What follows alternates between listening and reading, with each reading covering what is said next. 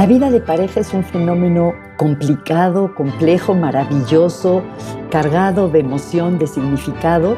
Y la terapia con parejas, muchas personas piensan que es una de las áreas más difíciles de la psicoterapia, justamente por la complejidad que implica. Nuestra invitada de hoy es una de las terapeutas de pareja más reconocidas, no solo en México, sino en el mundo de habla hispana. Eh, es una presencia frecuente, divertida, profunda en las redes, es nada menos que Tere Díaz. Y con ella vamos a hablar de su recorrido, de cómo se movió de la pedagogía hacia la psicoterapia, a la terapia familiar, a la terapia de pareja, a su manera de entender la vida de pareja y el papel del amor en nuestro proyecto de vida. Tere nos contará también de cómo describe ella cómo es estar en terapia con ella, nos cuenta de psicoterapia La Montaña, una clínica fundada por ella, nos contará también de sus muchos libros y bueno, y nos reiremos y nos divertiremos porque así es Tere. En fin, Tere, bienvenida. Margarita, ¿qué te digo? Que el honor es para mí. Yo siempre te recuerdo, no sé, hoy platicaba que córrale, córrale, me tengo que conectar primero que fuiste, somos colegas, pero eh, hubo una etapa en que fuiste mi maestra. Acuérdate que ya pasó hace muchas etapas. Ya pasaron, ya pasó un rato, pero ¿qué serán? Dos, trece años, no me acuerdo, que tomamos el, diplomado de pareja contigo. Y, y, yo también te sigo mucho porque me encanta la manera en que abordas todo el tema de la psicología positiva, todo el tema de la felicidad que me hace tanto sentido y te, admiro, eres muy correspondida, te admiro mucho, admiro tu trabajo y tu trayectoria también. Pues muchas gracias, Tere.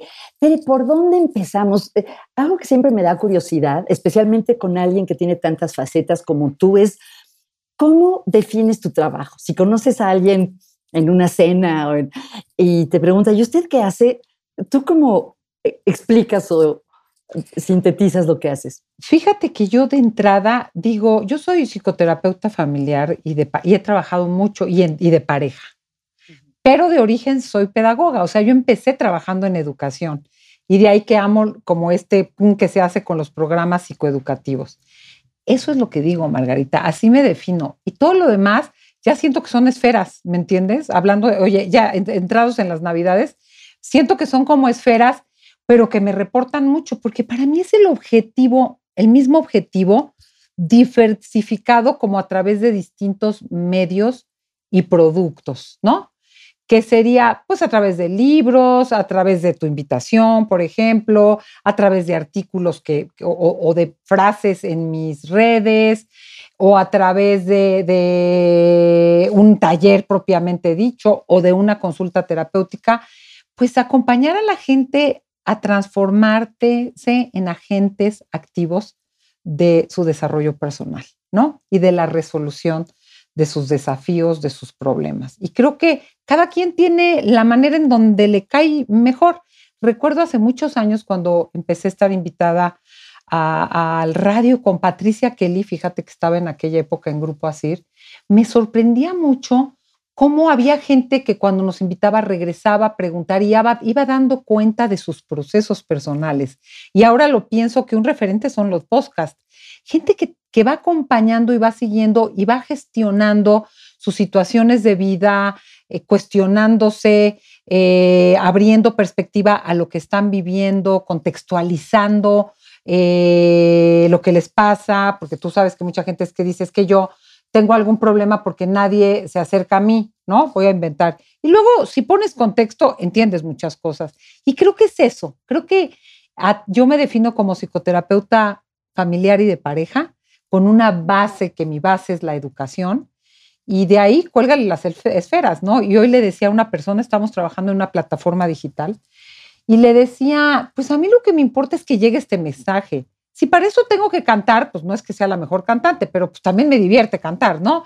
O sea, no me voy a hacer la cantante. Y ahí como, como que la verdad es que juego y disfruto un chorro lo que hago, ¿no? Entonces, Qué bonito. Y decías que el, que el mensaje principal es que las personas sean agentes en su propia vida. Agentes como activas, porque normalmente damos el poder desde a los terapeutas, tú lo sabes, Margarita, cómo hay gente que, cree, que llega creyéndote que tú le vas a, resolver la vida, agentes activos de su propio crecimiento y de la resolución de sus desafíos.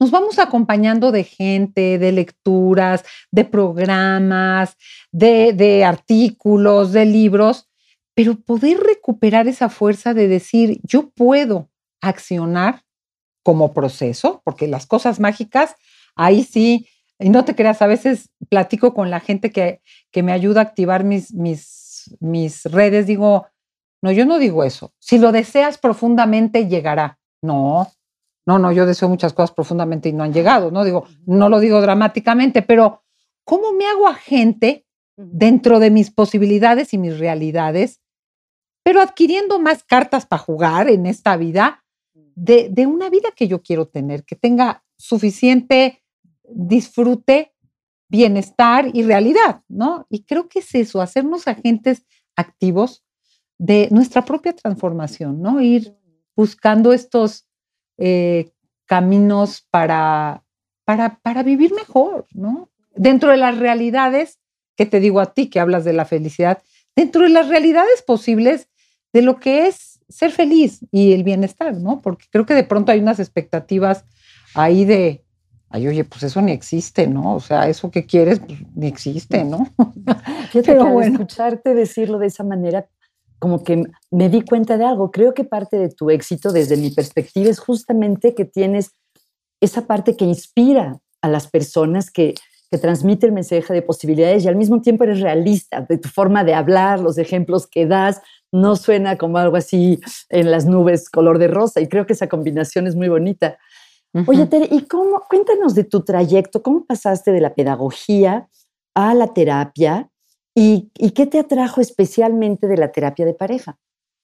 Bueno, te voy a decir, yo de la pedagogía, y eso sí me preguntaba el otro día Peter My Love, que yo, ¿cómo, cómo elegimos carrera? Que ahora ya ves que los chavos se, les explota la cabeza. Bueno, hay 800 mil carreras que antes no había, y luego pasan de una, pero se meten a otra, pero se toman un sabático, pero eh, yo siempre tuve muy claro las humanidades. De los mejores años de mi vida fue el, último año de prepa en que me metí a humanidades. Y yo dudaba entre filosofía, literatura, historia. Y psicología siempre lo descarté, fíjate, porque lo veía muy científico. Yo decía, no, no, no, tanta cosa, ya meterme a tanta ciencia. Y la educación siempre me gustó, siempre me gustó la cosa de dar clases, pero yo decía, yo con niños chiquitos, que no sea que tuve cuatro hijos, pero yo con niños chiquitos, eh, vamos a acabar muy mal, ellos y yo. Dije, no, no, yo algo que tenga que ver con la educación, pero más a adolescentes, adultos para arriba. Entonces ahí me metí porque yo quería algo más aterrizable. En aquel momento no veía, bueno, si yo estudio historia del arte que babeo, o literatura que me fascina, o filosofía que me vuela la cabeza, pero luego como, ¿qué voy a hacer? Ahí me metí a la pedagogía y empezando a trabajar muy joven, me gustó el área de orientación familiar y orientación vocacional. Ah, Entonces, yo empecé a trabajar muy chava, pero con los papás de alumnas de escuelas, de ciertas instituciones, haciendo gestiones muy de orientación y empezar a estudiar como esa área. Y luego di el brinco, Margarita, a desarrollo humano. Me eché mm. cuatro años estudiando desarrollo humano ah. en un programa alineado con la Ibero. Eh, y de pronto yo dije, yo quiero, en mi terapia personal, dije, yo quisiera ser terapeuta, pero no estudié psicología, estudiaré psicología. Y ahí es donde mi maestro en Cuernavaca, que fue Javier Vicencio, a quien conoces, me dijo, tú sí puedes, sí puedes estudiar psicoterapia, o sea, tal y tal. Luego en mis obsesiones, en el IFLEF me metí a estudiar clínica psicodinámica porque yo decía, con Esther Altaus, yo decía, no, yo sí quiero llegarle a eso que sí siento que la psicología te da, ¿no? Esta parte muy clínica, muy tal. Y ahí me metí a psicoterapia y de ahí sin parar. O sea, ya que te digo, ya me metí, pero pareja aquí, pero pareja, pero pareja contigo, porque lo que estoy ya, ya es entre ¿Qué cursos. Es lo que te atrajo? ¿Qué es lo que ah, no, a mi vida, mi vida amorosa. Mi vida amorosa siempre me pareció. Creo que yo soy una persona que, aunque viví un buen rato en soltería de que terminé con Manuel y trabajamos mucho en la revista Singular, te iba a preguntar siempre de la revista también. He tenido una inquietud de, desde mi vida personal y desde antes por el amor, el desamor, el sinsabor, las parejas. eh, eh, eh, no sé, ¿cómo te explico? Súmalo a mi vida personal, a mis trayectorias, a mis inquietudes, a mis luchas, ¿no? Por, no, por, por, evitar un divorcio que se, que se llegó, ¿no? después de 26 años de casada y 6 de novia del padre de mis hijos. Entonces, entre mi búsqueda personal, pero por ejemplo me fui, debes ubicar a David Snarch, Claro. Eh, que, que, lo fui a estudiar y ya lo quería traducir y traérmelo a México, que no lo logramos, pero siempre una cosa muy empatada de qué me hace sentido, pero con la terapia, ¿me entiendes? Muy, muy acá, muy cruzado, ¿no? Entonces, pues yo creo que surge de mis, de mis dilemas personales y de una parte de lo amoroso. Ya, ya me, me haces la pregunta y digo, me recuerdo de chiquita leyendo a Corín Tellado a escondidas porque mi mamá a mí me lo prohibían. no, Margarita, mi mamá, mi mamá no le gustaba ni las novelas. Ahí me tienes escondida. Las veía tratando, los vecinos. No, sí, yo en casa de, de, una amiga que la mamá dormía felizmente y nosotros de, la tele de sol a sol, que para mí era un regocijo. En mi casa teníamos horas puntuales, pero ver a este, estas novelas venezolanas, era bueno, y esas historias de amor que era Lupita, ya ni me acuerdo cómo se llamaban. Pero siempre hubo una cosa, y no sé, ahorita que me preguntas, desde esta socialización de la mujer realizada a raíz del amor.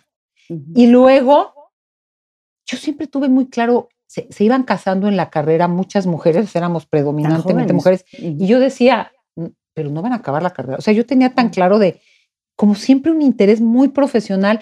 No, yo no me caso si no, si no acabo, pero, pero con esta cosa muy femenina del amor todo lo puede, el amor, quién sabe qué, la pareja, tracata. Y yo creo que muy socializada desde una identidad construida desde lo amoroso, ¿no? Creo que también por ahí, ¿no? Que Eso, es algo bien femenino.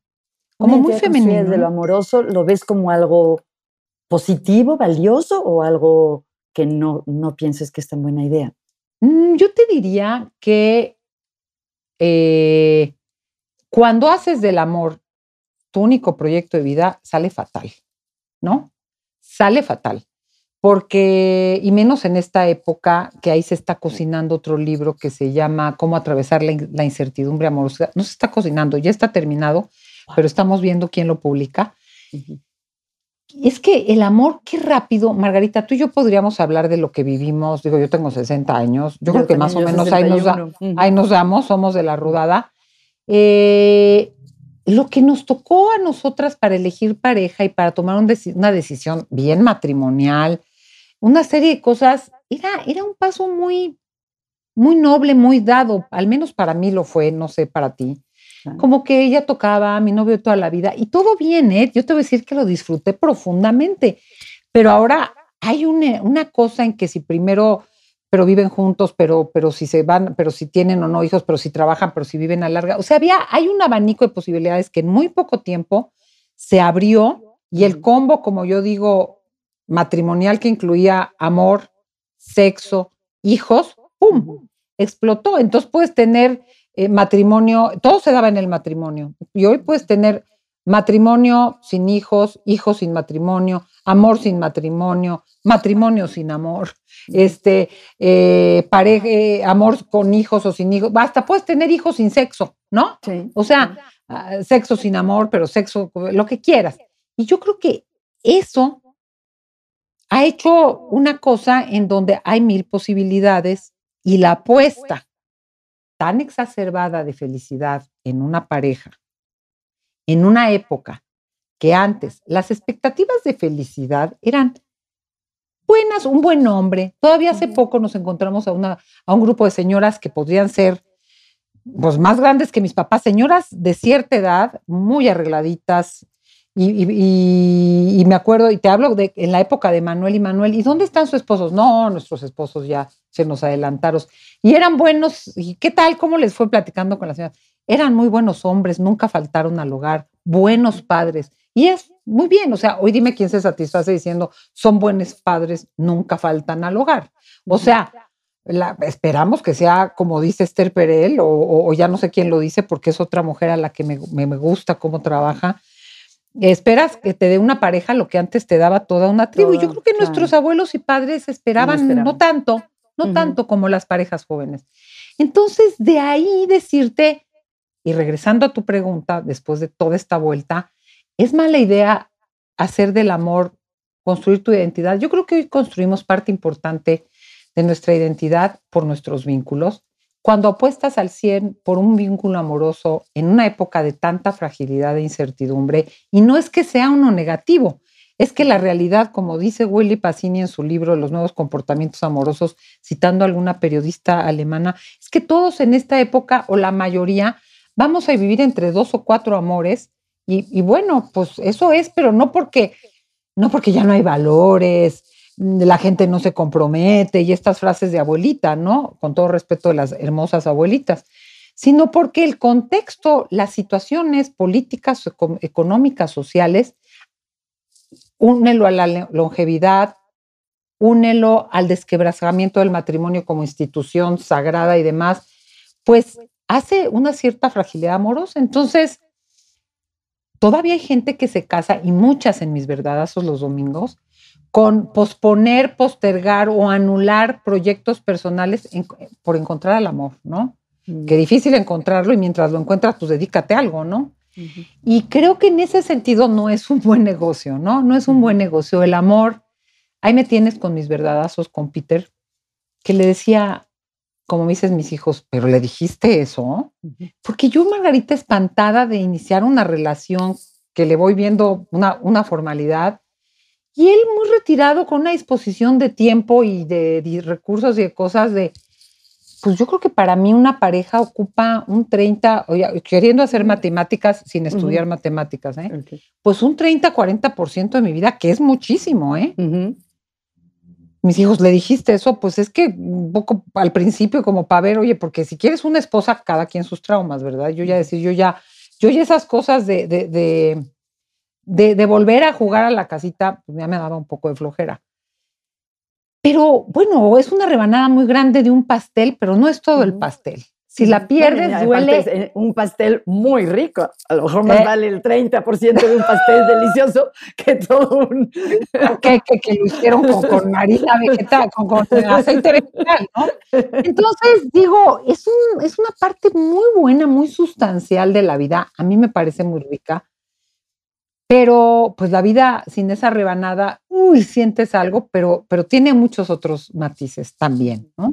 También. Y uno hace una apuesta importante, pero, pero no, para mí yo te diría, tu identidad única, y tú lo sabes, Margarita, llega, hay gente que llega mujeres, sobre todo de cierta edad, que dieron todo, porque esto, y, luego eh, ya estas frases, ¿no? De, es que mis hijos son unos ingratos, y, o sea, bueno, pues, pero es que pues, fuiste satélite de las necesidades de los demás toda tu vida, como a muchas nos educaron o no han educado, y, y, acabas renunciando a un proyecto de vida personal que puede incluir esa vida familiar y de pareja, pero que tiene otras, otras áreas, ¿no? De, de riqueza y de, y de sentido de vida, diría yo, ¿no? Que le dan sentido a la vida, literal. Me pusiste a pensar en, en la palabra amor y el concepto amor, que tú muchas veces dices, y yo estoy de acuerdo, que no es solo el amor de pareja, ¿no? Y me acordé de un libro que me gustó mucho hace muchos años sobre la psicoterapia que se llama Love's Labor, la tarea del amor, y plantea el proceso terapéutico como un proceso de una forma de amor, no que te enamores de tus clientes, sino que, que viene de un lugar de ver al otro de una manera, no sé, de aprecio, de, mm, sí, amorosa. Amorosa. Y te quería preguntar algo, Pere. El otro día no me acuerdo con quién hablaba, que le decía qué difícil es recomendar a otros terapeutas, porque la terapia es un proceso muy privado y pocas veces tenemos oportunidad de ver a nuestros colegas en acción. Por suerte, tú y yo nos hemos visto, a veces hay grupos de entrenamiento, de supervisión, pero a lo mejor alguien te cae muy bien, o sea, te hace que es muy buena persona, este, pero no sabes cómo es como terapeuta. Entonces, aunque sé que es una pregunta difícil, cuéntanos cómo es ir a terapia con Tere. Digamos, si alguien va a verte a ti, al menos desde tu perspectiva, ¿qué crees que caracteriza el trabajo terapéutico contigo? Bueno, yo te diría, y en este momento de mi vida particular, Margarita, en el que tuve que tomar la decisión de, de el tiempo que yo le dedicaba a la terapia, que podían ser siete, ocho horas al día, luego agárrate a hacer lo demás, y sobre todo cuando estaba sola, lo cual muy bien y muy divertida, pues lo acoté a unas 10 consultas a la semana, que para mí fue reducirlo de manera importante. Entonces, si me preguntas hoy, hoy yo eh, elijo qué casos pueden, para empezar, no tienen que estar semanalmente y en crisis agudas, porque yo sé que yo no soy la persona, ¿no? Entonces, no estés disponible veces. Porque no estoy disponible, porque es muy irresponsable, porque por el momento de vida, y me ha pasado, porque llega a pasar una gente que está en un, en una, se requiere una intervención en crisis y tú estás en la lancha, que no es lo mío estar en lanchas, pero, o en una carretera y con el pendiente, ¿no? De hacer una serie de intervenciones. Entonces, yo te diría que hoy son casos, y justo me alineo a lo que te decía al principio, en donde la gente tiene ciertos recursos y claridades para poder gestionar eh, parte importante de su propio proceso con mi acompañamiento. Teniendo dos sesiones al mes. Entonces, más o menos, digo, si hay una emergencia, es, es hay, o sea, cuentan conmigo, no me desaparezco. Y si se atraviesa algo importante, igual pasan tres semanas. Entonces, ¿qué caracteriza? Creo que tengo un ojo que, que, a veces me río y digo, debería de como que es que leo las cartas, que ni las leo. Porque tú sabes, Margarita, que una, uno está entrenado y la práctica te lo da, como para que con cuatro o cinco cosas puedas hacer que la persona sienta que lo entendiste. Mm. Y que lo que le dices, creo que es lo mismo que decías, soy muy concreta y tengo una habilidad para agarrar uno de los hilos importantes donde la persona se va sintiendo, me entienden y hay una salida.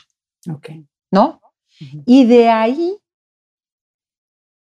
soy muy práctica en, y fíjate que aquí me quedo con algo que le oí una vez a Manrique cuando, cuando lo invitamos a México, que decía él, ¿quieres que nos tomemos, que les decía a sus pacientes, ¿quieres que entremos a las profundidades de tu inconsciente y veamos si tus papás y tus mamás y ta, ta, y puede ser que en tantos años, lo decía muy gracioso porque tú sabes que él es muy simpático, o te lo digo, o quieres que te lo diga. ¿No?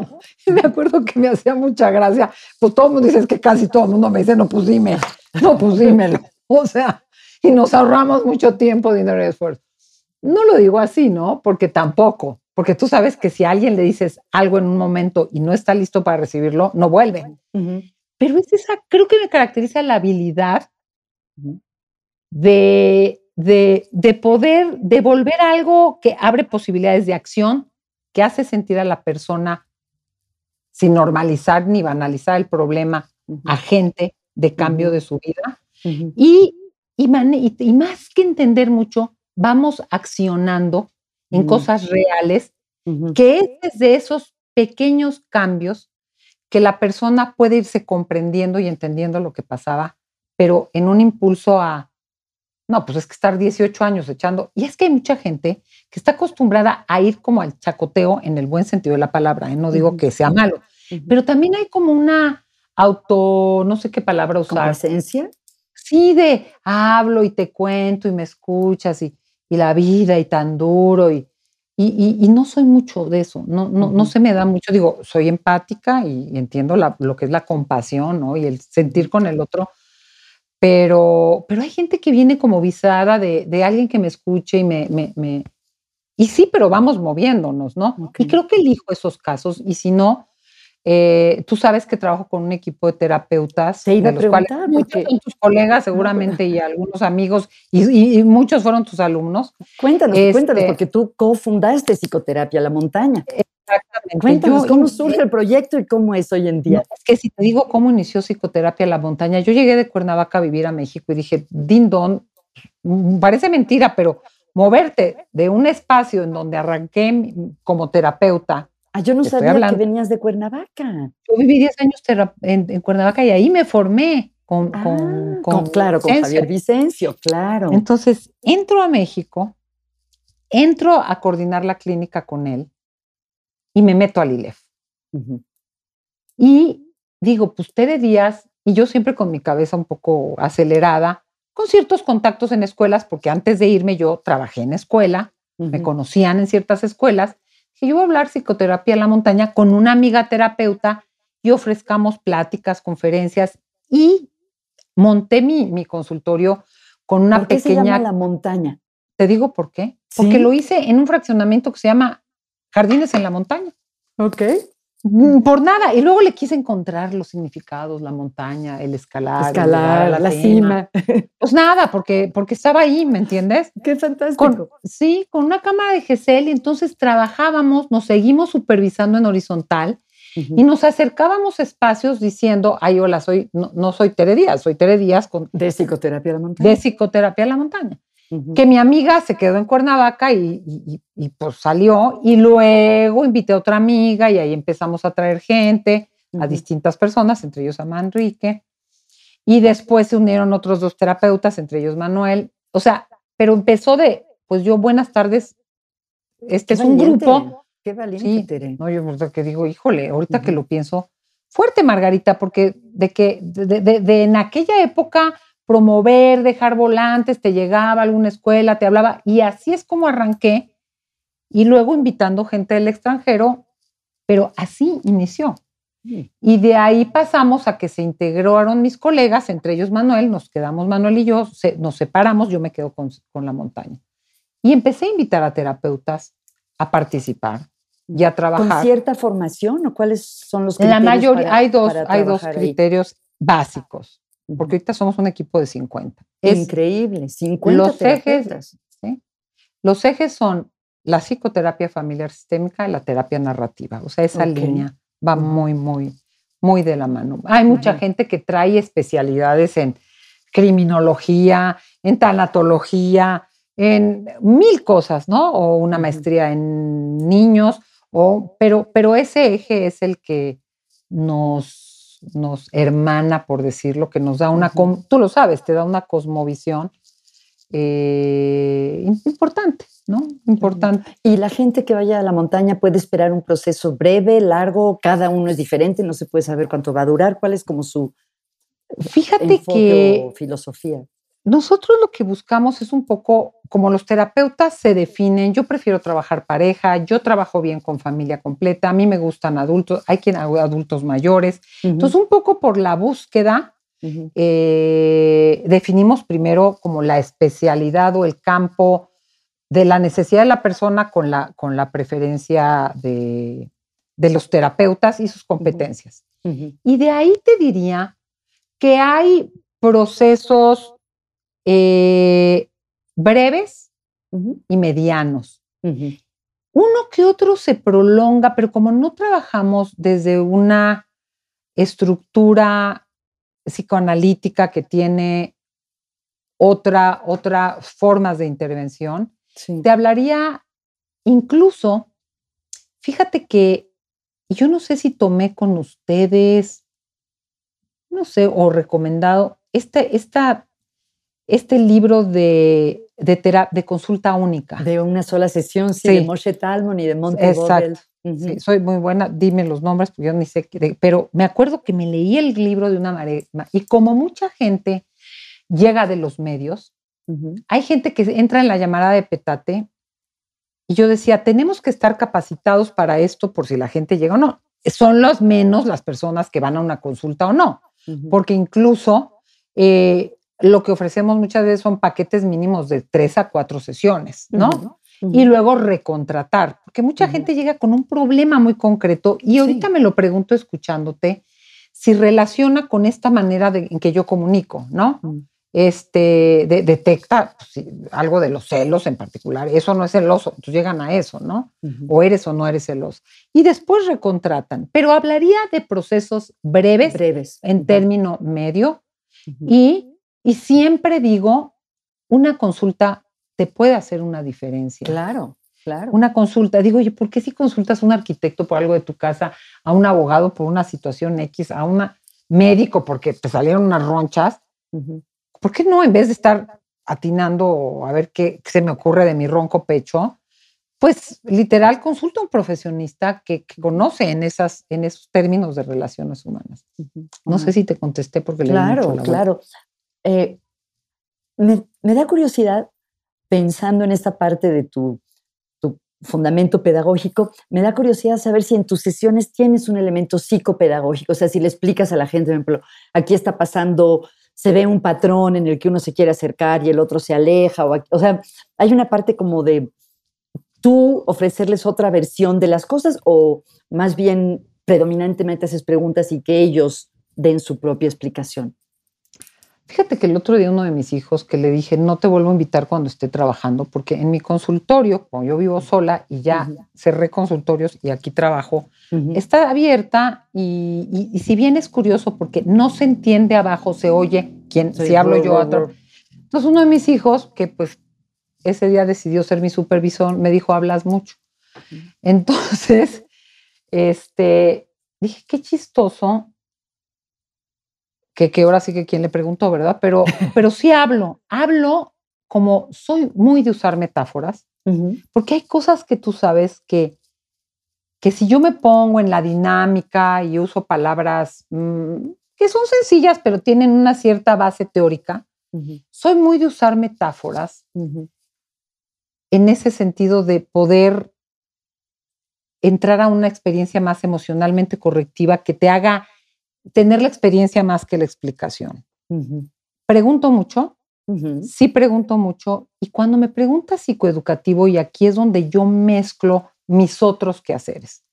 Hay gente que la veo con ciertas habilidades de ciertas cosas e intereses y le digo, te voy a ver en 15 días, pero te pido, o en tres semanas, porque hay gente que me pide cada mes, ¿eh? Ellos ya llegan y dicen, yo te voy a ver cada mes. Y que los he visto por tiempos una vez al mes y a veces hasta una vez y medio, pero es interesante cómo se jalan los procesos porque hay una conciencia de, yo siempre recuerdo como cuando haces una dieta o te estás tomando un tratamiento y, sabes que tiene, o, te hiciste algo en los dientes que dices, tengo que regresar. O sea, hay algo que, sigue, no es que avientas el proceso. Y de pronto les digo, lete esto o métete este cursito y lo comentamos aquí. O sea, ahí meto más lo psicopedagógico, ¿no? En, en, e, eres bueno para leer, eres bueno para un podcast, eres bueno para artículos. Y parte de, de, mi quehacer es que desarrollo muchos contenidos distintos o invito a gente, por ejemplo, a mí me encanta Bolinches, me gusta Esther Perel, ¿no? Eh, me gusta profesionistas, me gusta lo que tú planteas de la felicidad. O sea, como, como hago referencias y la, que la gente se aproxime a eso y lo trabajamos y hago la intervención terapéutica. Pero sí hay un elemento psicoeducativo, mm, sin duda sí lo hay. y otra cosa te digo que me parece importante. Sí. Porque yo una, yo una vez dije, creo que prefiero sufrir que aburrirme. Y luego una vez me tocó una racha que dije, no, pues ya me quiero aburrir un rato, ¿no? Porque ya estuvo un poco fuerte, ya un poco, un poco pesado el épocas, de esas épocas que dices, ya, ya párenle. Y, creo que algo que, introduzco es que, que hacer de, digo, hay momentos que no es de risa, obviamente, pero de veras la ligereza de usar el humor te iba como una estrategia que tienes como una estrategia muy resiliente sí. que, que, primero pues, nos divertimos las dos o los dos o la familia no eh, yo siempre les digo, de chiquita no me dejaban decir groserías, pero serio, no me dejaban decir groserías. Pero ya te vengaste, Tere. No, no te importa que diga groserías, porque, oye, no, ahora sí que no las voy a decir, ¿verdad? Pero de que, qué huevos, o sea, qué huevos los tuyos, o sea, elegiste eso. Entonces, sí de veras, también el proceso, bajas defensas, o sea, sí, nos en medio de la tortura nos reímos, o sea, nos divertimos. Claro, porque hay un lado gracioso en también en, lo, en, lo, absurdo de muchas eh, situaciones, ¿no? Sí, que, dices, y que eso me ha acompañado en mi vida, ¿no? Porque creo que eso sí lo traigo muy de origen, ¿no? De mi papá, de mis hermanas, de, de, reírnos, de, a veces estamos en medio de una, yo he estado en momentos de, de, pasando aceite porque me dejó el coche tirada y al mismo tiempo ya me estoy riendo de que se los voy a contar, ¿no? Vamos a reír, ¿no? Al tiempo que me está, me está llevando la fregada. Entonces, eso. ¿Has oído esa frase que dice que el humor es el caos emocional cuando se recuerda ya tranquilamente? Entonces, eso también, eso también. Qué fantástico, qué fantástico. Fíjate que a mí también me gusta mucho recomendar artículos, he recomendado muchos artículos y libros tuyos, podcasts, a veces digo que hago terapia de memes porque de repente veo un meme de algo que me recuerda a un cliente y se lo mando. Entonces, Oye, pero Margarita, no me digas que no hay memes que a uno le dan el pum. Claro. O sea, claro, porque sí, tienen sí. esa habilidad de paz, ¿no? De llegarte en una cosa que te Claro. genera. A mí me Es fascina. increíble, es increíble cómo los medios, las redes nos abren posibilidades. Oye, Tere, podríamos ir, estoy, es- me imagino así como un diamante con todas sus facetas. Ya hemos hablado de tu faceta de pedagoga, terapia familiar, terapia pareja. La parte de la escritura es algo, me imagino, muy importante en tu vida, porque has escrito muchos libros. Eh, no sé, a lo mejor no nos da tiempo de hablar de cada uno en lo particular, pero cuéntanos sobre, em, no sé, ¿qué, qué criterio podría usar. ¿Cuál es tu favorito? No. Sería como decir quién es tu hijo favorito. No. Pero, este, Me lo puedes preguntar, ¿eh? Ah, no, Tengo un favorito. no te lo voy a preguntar. Ah, bueno. Este, pero eh, sí, cuéntanos algo sobre tus libros. ¿Cómo, ¿Por qué los has, por qué has escrito cada uno y a quién? Si yo tuviera una lista de regalos de libros para esta Navidad, ¿a qué personas, en qué situaciones les recomendaría cuáles de tus libros? Bueno, eh, los libros, eh, fíjate que para mí escribir es muy terapéutico y aparte como soy una matada que me gusta estudiar y a mí me formó, oye, fíjate que a mí me dicen, oye, pero ¿quién te escribe? Una vez me hicieron una pregunta, fíjate mi ignorancia, oye, pero ¿tú escribes tus libros? Yo no entendí la pregunta. Pues, Dije, que, pues si uno no los escribe, son de uno. No, pero ¿cómo? O sea, ¿cómo? No, es que hay gente que platica y le escribe en el libro. Mm. Entonces, yo dije, va, pues eso yo no sabía que existía, ¿no? O sea, Ujú. yo escribo mis libros, Ujú. o sea, escribo, escribo. Y creo que mis tesis, las dos tesis, maestría, y me, me hicieron, y yo creo que desde la escuela me enseñaban a escribir, pero tenías que hacer introducción. Y a mí me es un proceso de estudio y terapéutico escribir.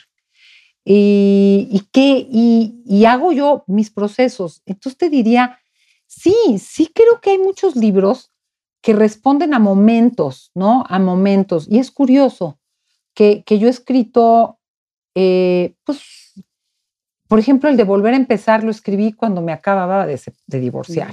¿no? ¿Nos podría hacer un listado de los libros primero y luego comentamos Ah, ¿cómo sobre no? algunos? A ver. Mira, eh, en orden te diría que el primero que escribí fue Celos y eso fue lo que me impulsó a, a escribir y lo escribí en coautoría con Enrique porque le dije, es que este diplomado, este curso que diste, él vino a México a dar el de. Celos, Sí. ¿qué deberías de escribir? Y me dijo, vamos a escribirlo juntos. Qué maravilla. Y wow, porque fue soltar, ¿no? Claro. Como ¿Y con soltar qué la... compañía? ¿Con qué Y mentor? con no? qué maestro, no fue así, se lo agradezco siempre. ¿no? Pero yo ya daba varios cursos y una chica, amiga de una amiga que estaba, me dijo, escribe algo sobre el curso de volver a empezar que yo ya daba con Manuel. Y, es que- y el curso que estaba hecho a estudiar más y fue un libro. Bueno, y volver a empezar, obviamente, es como volver después de un rompimiento amoroso, ¿no? Cómo terminar, cerrar y reconstruirte, atravesar el proceso de duelo y reconstruirte después de un ro- rompimiento amoroso y cómo vivir la soledad y cómo construir vínculos, lo que estábamos diciendo, no te quedas sin pareja, pero ¿por qué te quedas sin nada? No, no te tienes por qué quedar sin nada. Y cómo hacer un proyecto de vida con o sin pareja, pero es tu proyecto de vida. Y ese no te, se te esterea, pueden haber tormentas, lo, re- lo- lo replanteas, pero es tu proyecto, es tu construcción. Entonces, ahí salió el de, el de volver a empezar. Y de ahí vino otro taller que armamos que se llamaba Amores Nuevos. Acabamos, yo quería escribir Amores Nuevos y acabamos ofreciendo, y lo ofrecía una editorial que se llama el de 29 claves para encontrar pareja, que le cambiaron el nombre, porque es realmente qué mirar para hacer un buen amor. Yo le pondría cómo construir un buen amor, qué mirar para construir un buen amor. Y entregando ese, ya estábamos en el de Me quedo, me voy, y la editorial para pronto nos dijo el que sí, porque era esto de mucha gente que iba con nosotros a cursos de pareja, que a la mera hora, pero sí sigo o no sigo, como este dilema de cómo sigo, cómo decido, y se armó ese. Y ahí fue donde ya me lancé sola, y, y el que sigue, pues tú sabes que el tema de la violencia y el tema de género, pues es algo que cruza mucho mi trabajo, ¿no? Y yo creo que como mujer que viene de un contexto muy conservador, muy de derechas, muy patriarcal, muy religioso, el tema de género ha sido una tarea muy personal, ¿no?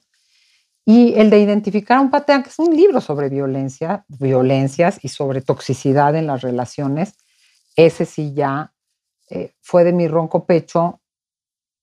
Y este que lo tenía desde hace muchísimo, pero muchísimo, pero pasó de una editorial a otra, pero a la otra, pero a la otra. Y, me río porque le digo a la editorial, ya tenían mi libro y primero publicaron a Esther en español, que me fascina. O sea, es una mujer que yo la, les digo, oigan, pero primero, primero la, la, sangre, ¿no? Primero la tierra. No, y ese libro pues acaba de salir. No te escucho porque te pusiste en mute, por eso no. Ya, ahorita Perdón. Eh, eh, nada más para las personas que nos están escuchando, el, el libro que mostraste se llama ¿Por qué nos mentimos si nos amamos? Sí, y dice, sana una infidelidad y renueva tus pactos amorosos para no sufrir, porque habla de la infidelidad, pero habla de las complejidades del amor en general. Sí. Entonces, bueno, ahí, ahí está. Y como estoy con la cosa de mis obsesiones de, de, hiperactividad, pues me autopubliqué y subí a plataforma tres textos. Uno es El amor, no es como, el amor no es como lo pintan, que ya Grifa Albo lo, lo hizo un audiolibro. Eh, el que busca encuentra, que mm. es producto de tanta gente, pero cómo, pero la pareja, pero no existe, pero cómo hacerle, pero quién sabe qué, el que busca encuentra. El de inteligencia emocional, porque para hacer mi curso online de inteligencia emocional, estudié de tal manera que dije, no, yo ya voy a hacer un libro. O sea, y el libro está. Y esos. esos. No mencionaste el de los patanes. Sí, cómo identificar a un patán pero ahí creo que como a lo mejor ese fue el primero que escribí sola. Ok. Ese fue el primero que escribí sola. Bueno, el segundo ya tenía el de infidel, de por qué nos mentimos y nos amamos, pero se publicó primero cómo identificar a un patán. y te digo que ahí se está cosechando, ya digo, ya está terminado, pero se publica hasta el año que entraba así. Uno que fíjate que cuando trabajaba en Singular, Margarita, Hicimos todo un te quería preguntar de Singular. Cuéntanos de la revista Singular. Pues Singular fue un cometa maravilloso en mi vida que inició, creció, brilló, se vino todo el tema de lo electrónico, brum, y murió como proyecto, en el sentido de que lo absorbió una gran empresa, lo transformó primero a, a digital, luego lo, lo, segregó en artículos y, salen cosas, pero aisladas, no como proyecto como tal.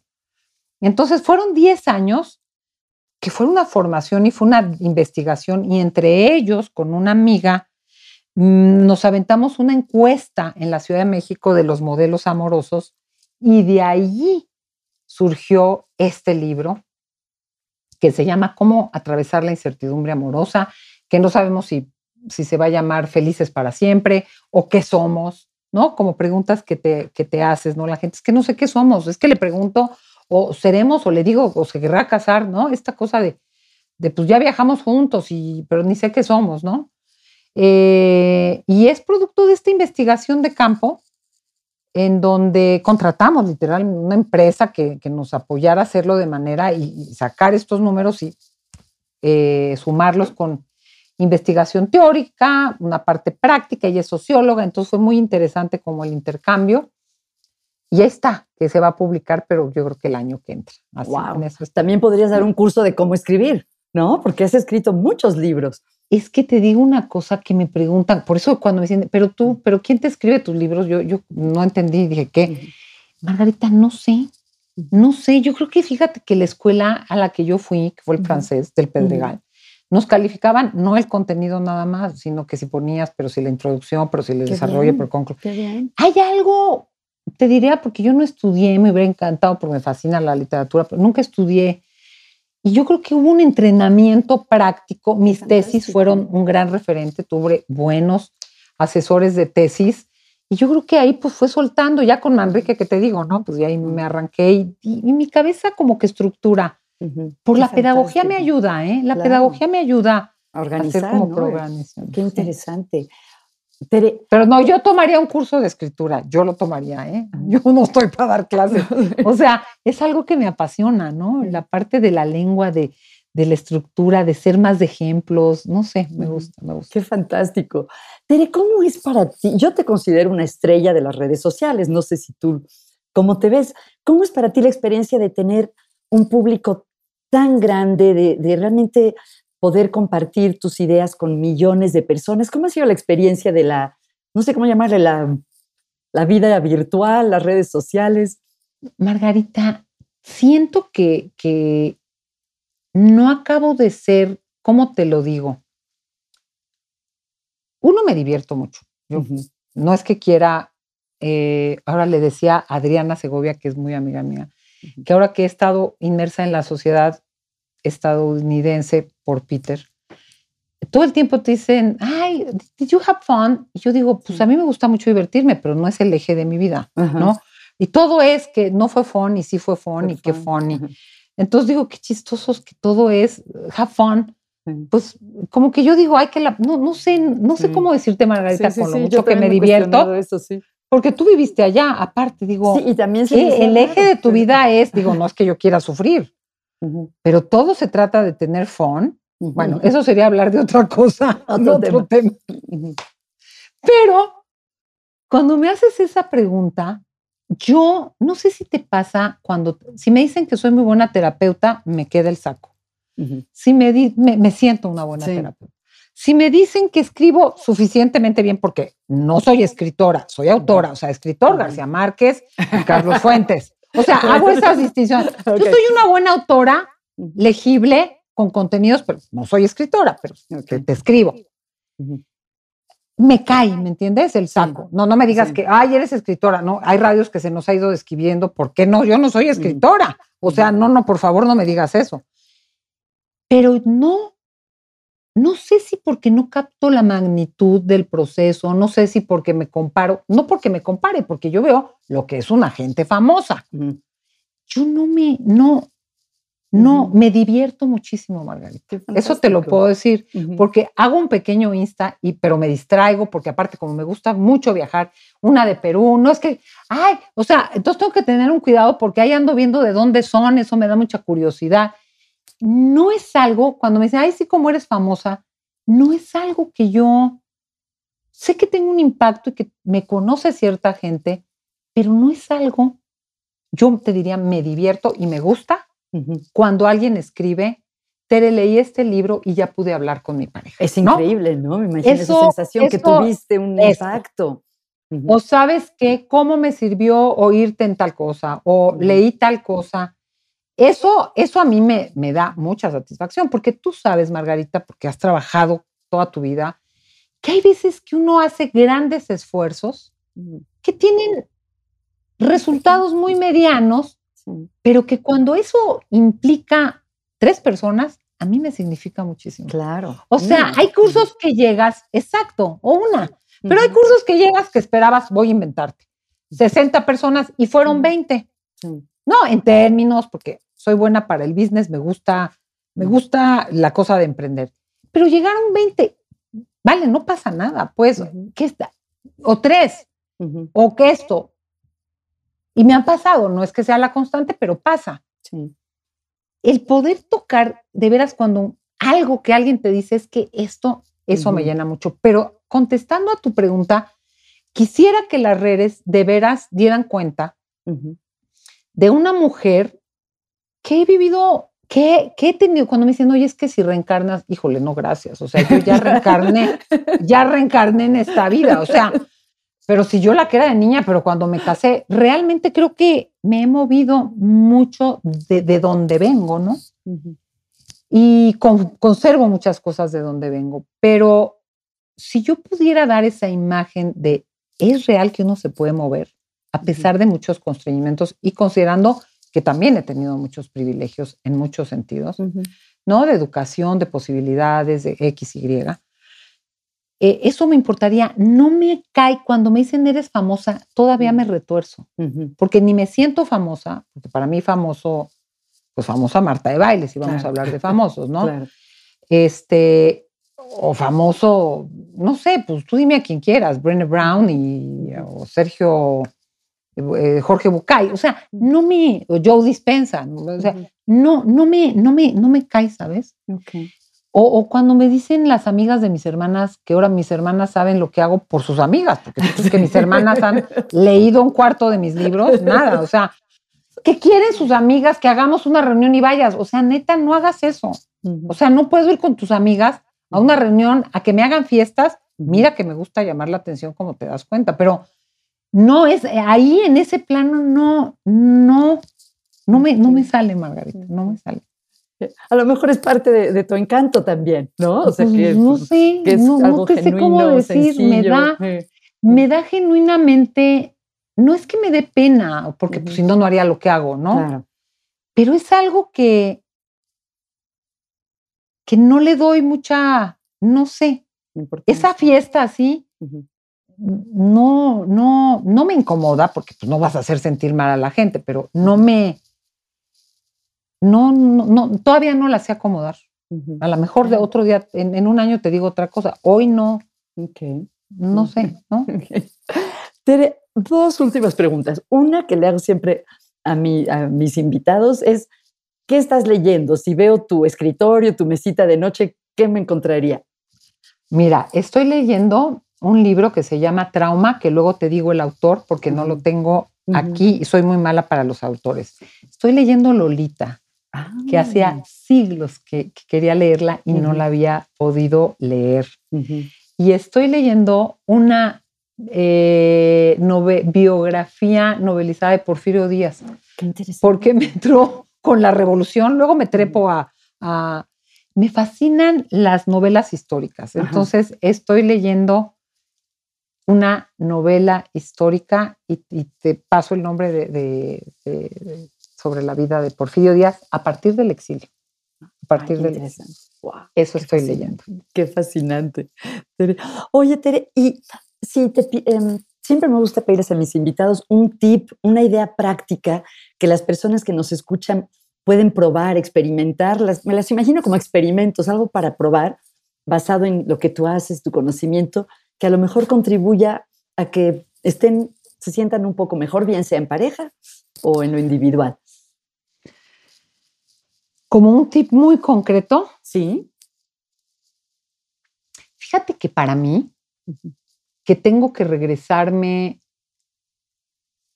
porque mi cabeza va muy rápido y entonces de repente como que me pierdo del...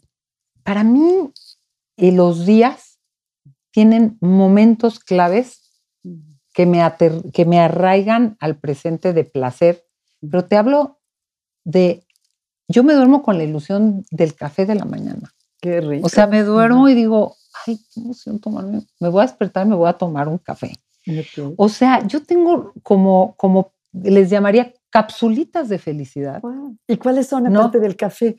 Uno es el café. Otro que he desarrollado, eh, bueno, otro es leer en la noche. es, es ya, estoy saboreándome, me metí a un club de libro, entonces hemos leído autores, eh, bueno, es mis libros en la noche es otra cápsula de felicidad. Ok. Otra cápsula de felicidad es diario. Bueno, yo, yo recibo muchísimo placer con mi trabajo, pero lo considero como un placer cansado y a veces, pero aparte de eso, que me relaciono con gente muy interesante, como estamos platicando ahorita tú y yo, el, el, diario hacer contacto con alguien que no tiene que ver con mi vida laboral y echarme un, o a veces no es ni llamada telefónica, pero nos echamos un, uno de audios, pero esto, y nos contamos, pero qué hiciste, pero ta, o jalar un espacio con alguno de mis hijos, poder decir, híjole, pasa tantito, vivimos todos en la colonia Roma y sentarnos media hora, como esas cápsulas, esos te diría, muchas son de contacto con alguien, dos placeres, soy muy mundana, o sea, soy muy mundana de mi café o prepararme, vamos a ver una serie que vamos a acompañar, pero híjole, nos tomamos media cerveza, o sea, como, pero ese saboreo muy sensorial. A otro te voy a decir, yo en las mañanas me baño corriendo y en las noches me baño de placer, o sea, de el agua caliente, pero la esponja así. Entonces, soy muy mundana y esas son mis cápsulas de felicidad. Qué rico, qué rico. Oye, Tere, em, si la gente quiere saber más de tu trabajo, ¿cómo puede, a, dónde puede acudir, cómo te puede contactar? Bueno, mira, la parte del equipo psicoterapéutico, pues es Psicoterapia La Montaña, 5515 50 55 15 57 0199 y también ahí me localizan. A ¿Tienen página red, Psicoterapia La Montaña? No, a través de mi página, que es teredias.com. Y las redes que son, Insta es arroba terediasendra, eh, Facebook es Teredías Psicoterapeuta y en Twitter soy Te Dicen de Tere Pues un placer, Tere, de verdad que. Margarita, no un fue placer. Una, no fue una capsulita, fue una mega tableta poder hablar contigo, de, gusto poder hablar contigo. Margarita, gracias a ti. Yo eh, disfruto también esas charlas contigo. Sabes lo que aprecio tu trabajo y me fascina la línea que has agarrado. La amo también. Muchísimas gracias. Gracias a ti.